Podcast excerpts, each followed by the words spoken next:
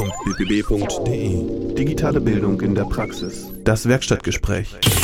Ich freue mich hier am Rande des OER-Camps in Bremen Simon Kraft begrüßen zu dürfen. Simon Kraft ist ein ehemaliger Schüler der kooperativen Gesamtschule Schuldorf Bergstraße in der Nähe von Darmstadt.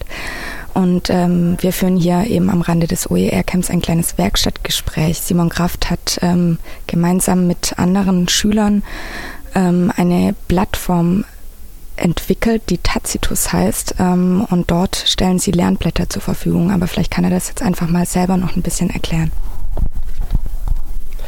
Ja, das Ganze hat angefangen mit der Erkenntnis, dass viele Oberstufenschüler sehr, sehr gute Lernblätter für sich selbst äh, schreiben und die auch gerne ihren Mitschülern zur Verfügung stellen. Das Ganze ist aber eben dadurch, dass man nicht so sehr viele Leute kennt, nicht schulübergreifend, äh, relativ begrenzt. Die Idee war, man könnte diese Blätter doch der Gemeinschaft irgendwie optimaler zur Verfügung stellen. Und auf dieser Basis haben wir Tacitus CC entwickelt als Plattform für offene Lerninhalte und Unterrichtszusammenfassungen. Und wie war die Reaktion zum Beispiel? Also habt ihr das erstmal privat gemacht ähm, und äh, ohne irgendwie die Schule zu informieren oder seid ihr gleich an die Schule herangetreten und habt um Unterstützung gebeten?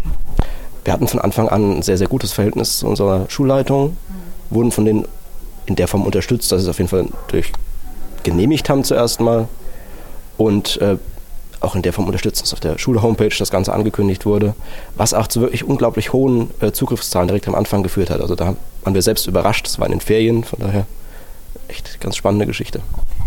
Und wie re reagieren die Lehrer denn so darauf? Finden die das toll oder ist es für die irgendwas Abstraktes, mit dem sie nichts zu tun haben möchten? Bei den Lehrern ist die erste Reaktion meistens, oh, da schreiben die doch voneinander Hausaufgaben ab oder machen irgendwelche Lösungen für, für Klausuren. Nachdem sie sich da ein bisschen reingelesen haben, ist es eigentlich meistens ein recht positive, positiver Eindruck, dass man merkt, oh, da sind wirklich Schüler dabei, die tatsächlich was arbeiten und den Unterricht auch in der Form wieder aufbereiten. Das ist, das ist sehr schön zu sehen. Und ein paar entschließen sich dann auch dazu, wirklich mitzumachen und als, als ähm, Moderatoren die Plattform zu begleiten.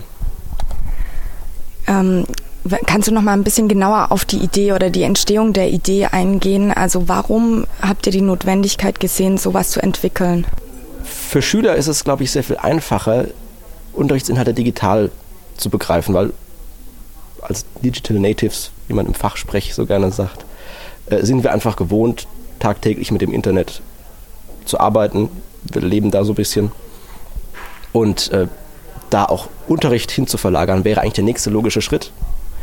Dazu sind die Schulen im Moment noch nicht in der Lage, aus technischen und finanziellen Gründen. Und deshalb denke ich, ist es so eine Art Zwischenschritt, zu sagen, okay, wir können das erstmal für uns privat organisiert äh, im Internet machen. Das ist viel einfacher. Man hat die Inhalte schneller gefunden. Man muss nicht in Unterlagen groß rumsuchen. Man kann das auch benutzen, um seine eigenen äh, Zusammenfassungen da einfach zu sortieren. Du hast gerade gesagt, dass ähm, äh, die Schule noch nicht in der Lage ist, technisch und finanziell ähm, ihren, ihre, ihre Arbeit ein bisschen auch in den digitalen Raum zu verlagern. Ist das wirklich so? Ist die Bereitschaft da und es fehlt nur an ähm, ähm, Mitteln? Also ich kann es nur von meiner eigenen Schule definitiv sagen, da ist der, der Wille, was Neues, was in Richtung digitale Medien zu machen, auf jeden Fall immer da. Wir haben im Rahmen unseres Projekts wirklich viele kleinere Projekte gestartet. Ähm, Online-Vertretungsplan, wir haben ein offenes WLAN für Schüler angeboten, was wirklich kritisch gesehen wurde zuerst. Da ist die Schulleitung sofort bereit, das, das umzusetzen, wenn es eben finanziell machbar ist. Da werden vielleicht die Schulträger gefordert, entsprechend das zu fördern. Aber wenn es in einem finanziellen Rahmen machbar ist, denke ich, sind Schulen sehr, sehr schnell dabei, sowas zu akzeptieren. Habt ihr euch am Anfang nicht geärgert, dass die da nicht von allein drauf gekommen sind?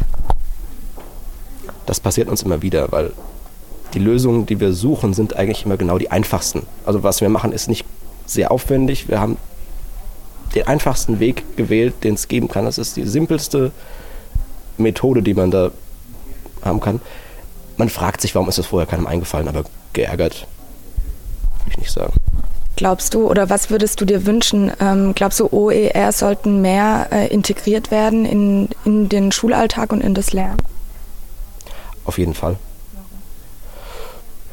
Gleicher Aspekt, wie eben schon gesagt, digital, digital zu lernen ist für viele Schüler denke ich, einfacher als, als analog. Weißt du oder kannst du mir erklären, warum? Was ist daran einfacher? Was macht es anders? Oder ist es einfach so, ähm, dass die äh, Schüler einfach in dieser digitalen Welt sind und man sie eben dann dort abholen sollte? Das, das ist auf jeden Fall so. Die Schüler leben quasi im Internet mittlerweile. Also ich kann da für mich nur wieder mal nur sprechen, aber ich bin im Prinzip rund um die Uhr online. Dann ist es nur sinnvoll, da auch Unterricht oder Lerninhalte zumindest anzubieten. Und zwar in einer Form, die vielleicht auch nicht so offiziell wirkt, dass sie direkt von den Schülern abgelehnt wird. Da hatten wir eben den Vorteil, dass wir nicht von der Schule direkt kamen, sondern eben aus Schülerinitiative raus. Das wird anders akzeptiert. Und ist es manchmal, ähm, wie ist denn das, äh, deine Schüler, äh, deine Lehrer, ähm, sind die viel im Netz gewesen? Haben die viel mit dem Internet schon gemacht oder sind die sehr vorsichtig?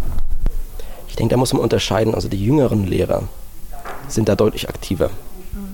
Äh, wir haben, das muss man vielleicht lobend erwähnen, wir haben einige ältere Kollegen an der Schule, die sich aber da auch sehr bemühen. Also man darf das jetzt nicht ganz kategorisch ausschließen. Aber ich denke, allgemein wäre da durchaus noch Potenzial nach äh, Luft nach oben. Okay. Kannst du mir als letztes vielleicht noch ähm, sagen, wie es für euch weitergeht oder was ihr euch wünschen würdet, wie es weitergehen könnte?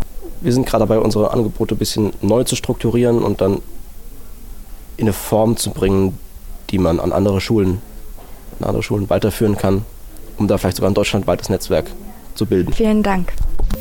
Werkstatt.bbb.de Digitale Bildung in der Praxis. Das Werkstattgespräch.